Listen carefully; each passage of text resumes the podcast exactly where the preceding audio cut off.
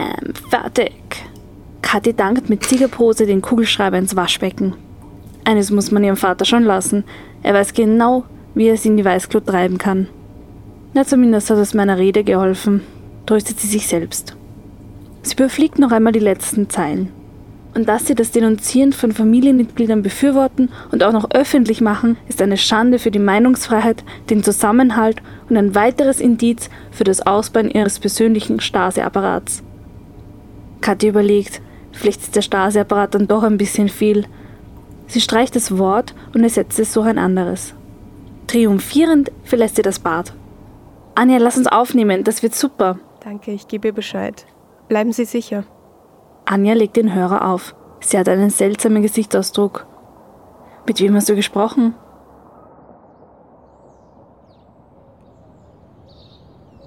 Während Kameramann Karl und Tonfrau Mariam noch die Technik checken, mustert Andreas den Ansitz des Kanzlers. Andreas sieht, wie Mariam nebenbei auch immer wieder das riesige Haus mit weitläufigem Garten beobachtet. Schöner Garten, meint sie beiläufig. Mhm, stimmt ihr Andreas zu. Du Andreas, seit wann macht der ORF eigentlich Politiker Home Stories? fragt sie, während sie ihm das Mikro entgegenhält, um den Pegel einzustellen. Andreas scherzt. Seit die Opposition? Ah, Herr Kamberger und die Crew. Grüß Gott. Kommen Sie doch herein, kommen Sie. Trällert ihnen die Pressesprecherin im glatten Hosenanzug entgegen und winkt die drei herein. Andreas begrüßt sie. Carmen, du auch hier. Wie nett. Unbeeindruckt beendet Karl seine Techniküberprüfung. Passt, wir sind bereit. Andreas wirft noch einen Blick in seine Unterlagen, dann stapfen die drei der Pressesprecherin Carmen hinterher ins Haus des Bundeskanzlers.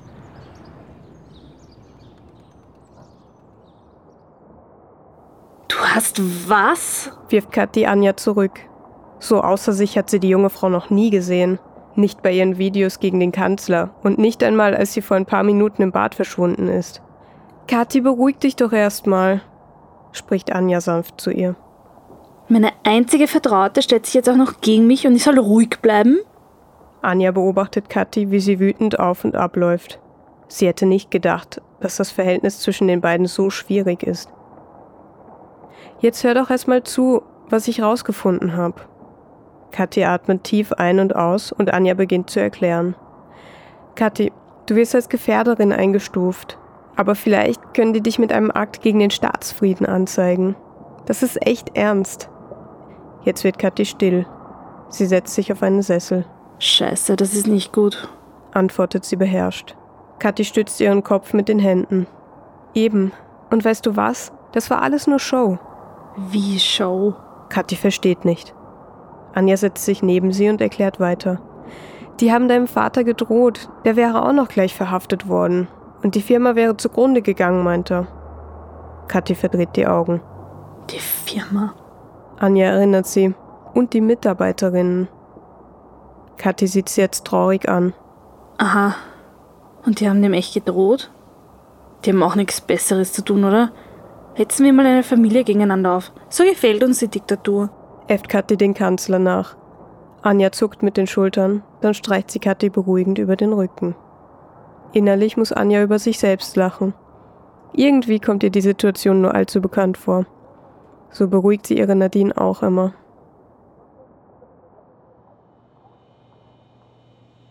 Manfred klickt nervös am Computer herum. Sein Büro ist stickig, auf seinem Hemd haben sich Schweißflecken gebildet. Er reißt das Fenster auf, ein bisschen frische Luft wird ihm gut tun. Dann dreht er sich wieder um. Jetzt ist der Moment gekommen. Er loggt sich in das Online-Banking ein, atmet nochmal tief ein und aus, bevor er auf den Account klickt. Steht es schwarz auf weiß. Das Geld wurde überwiesen. Firma gerettet, Maria gerettet. Manfred fällt eine Last vom Herzen. Jetzt ist Manfred richtig froh, dass er das Video aufgenommen hat. Kathi wird es ihm schon nicht zu so übel nehmen. Das wird sie schon verstehen. Er will sich gleich daran machen, die Gehälter zu überweisen. Da platzt Maria rein. Er freut sich, dass sie jetzt so viel Zeit verbringen, privat und in der Arbeit. Du Manfred, da hat jemand gerade angerufen. Die kennt deine Tochter. Manfred steht schlagartig auf. Was? Weiß sie, wo Kathi ist? Wer, wer war das? Maria zuckt mit den Schultern.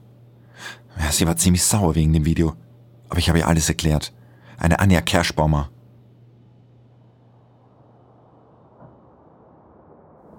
Katja und Anja beratschlagen sich auf der Couch, wie sie das Video aufnehmen sollen.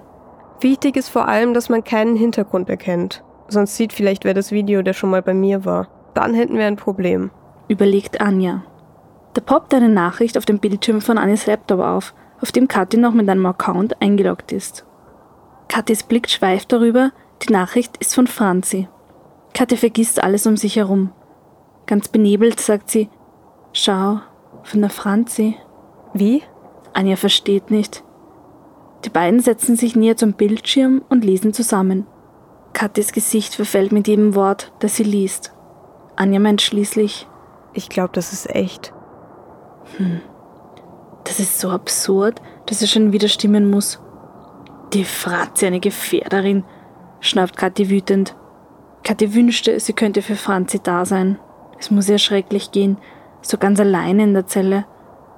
Dass Franzi schlechter sieht, als Andrea sie getroffen hat, macht Kathi fertig. Sie wirft sich geschlagen in die Couch zurück. Anja überlegt. Dein Vater hat bestimmt Connections. Kathi horcht auf. Ja, sonst hätten sie sich nicht direkt an ihn gewandt. Vielleicht kann er ihr helfen. Anja und Kathi sehen sich in die Augen, dann greift Kathi zum Handy. Bevor Kathi die Nummer getippt hat, fügt Anja noch hinzu. Und bei dem Kamberger sollten wir uns auch melden. Das ist eine Chance.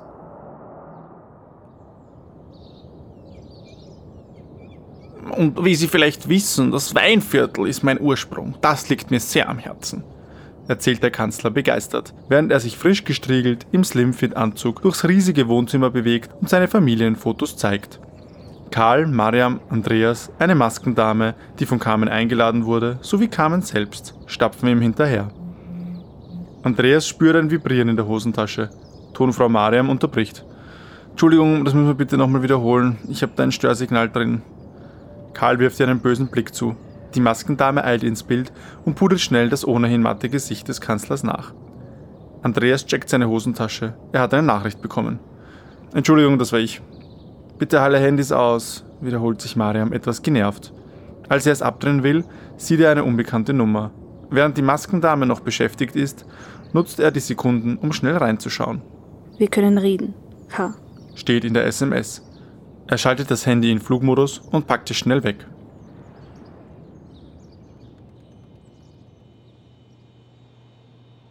Ja, Hadi, aber darüber will ich heute nicht mit dir sprechen.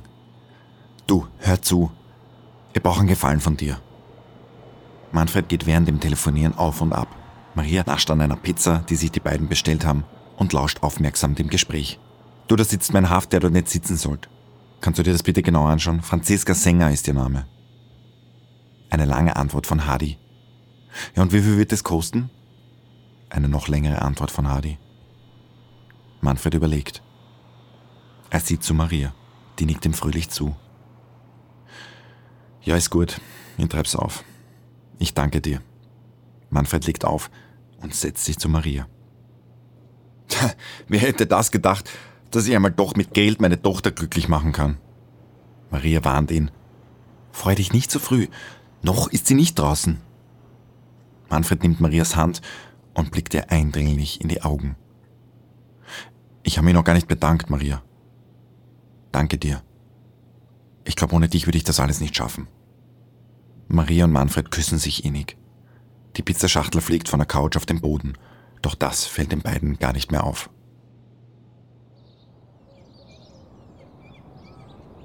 Ich bin ja auch ein echter Wiener aus dem Arbeiterbezirk, weicht der Kanzler ganz gelassen in seinem Arbeitszimmer der letzten Frage aus.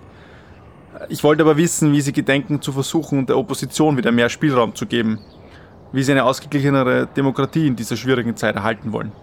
Erinnert Andreas an den Ausgangspunkt, auf den der Kanzler lange und ausweichend geantwortet hat. Pressesprecherin Carmen unterbricht. Vielleicht sollten wir eine kurze Pause einlegen. In der Küche stehen Brötchen bereit. Gibt's auch Wurstsemmeln? fragt Karl ungeniert nach. Ah, bitte sehen Sie es auch selbst nach, ja? Carmen winkt alle in die Küche, verbleibt mit dem Kanzler im Arbeitszimmer und schließt die Türe hinter sich. Karl steuert zielgerichtet auf die Brötchen zu. Er beäugt mit angewidertem Gesicht die exquisite Auswahl. Er beäugt mit angewidertem Gesicht die exquisite Auswahl. Karotte mit Kaviar? Na grauslich, kommentiert er, während er nach einem Brötchen greift. Andreas entschuldigt sich. Ich gehe mal schnell auf die Toilette. Während Andreas auf das WC im Vorzimmer zusteuert, fällt ihm eine Aktentasche am Boden auf. Andreas sieht sich kurz um, dann kann er nicht widerstehen. Er zieht vorsichtig einen Zettel heraus und fotografiert ihn. Was machst du da? Mariam steht plötzlich hinter ihm. Andreas fällt das Herz in die Hose. Er legt das Dokument vorsichtig zurück, dreht sich um und deutet nur mit seinem Finger auf seine Lippen. Mariam überlegt einen Moment. Andreas Knie zittern. Mariam nickt einmal, dann dreht sie sich um und geht in die Küche, als ob nichts gewesen wäre. Andreas ist in Schweiß ausgebrochen, sein Gesicht ganz blass. Andreas, was machst du da wirklich? fragt er sich selbst. Er holt sein Handy raus und antwortet der unbekannten Nummer. Ich melde mich am Abend. Da trällert es aus der Küche von Carmen. Es geht weiter! Wollen wir nicht in den Garten? Das Wetter ist so schön.